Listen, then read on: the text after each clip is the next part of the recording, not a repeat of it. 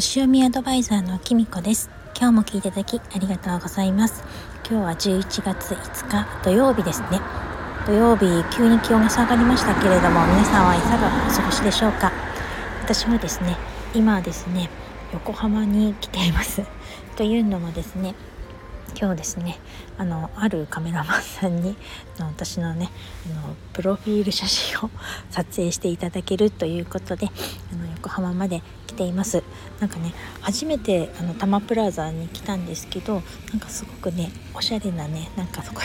高そうなお家がたくさん並んでてちょっと埼玉から来た私はもうすでにテンションがかなり上がっているというかドキドキしています。なんかねこの写真を撮るっていうのをすごくいろいろ考えたりとかして家族と話し合ったりとかいろんなことしてまたそのことについてねちょっと詳しく後でお話ししたいなと思うんですけれどもあのとってもいい機会をいただいたので今回はですねあの思い切って申し込んでみました。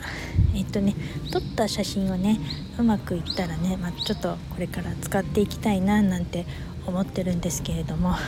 今日ねうまく笑えるかななんてね朝からちょっと顔の体操とかちょっとしてみたんですけど どうでしょうかえっともうねそろそろあの近くあのその写真を撮ってくださる自宅兼スタジオの方にもう到着すると思うんですけれどもあのこれから行ってきたいと思います。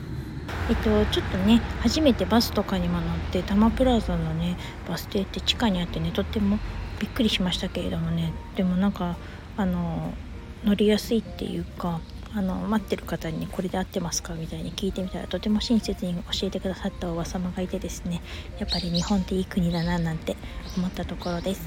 えっと、ちょっと道路でお話ししているのでちょっと音声が聞きづらいかもしれないですけれどもすみません。それではまたお会いしましょう。バイバーイ。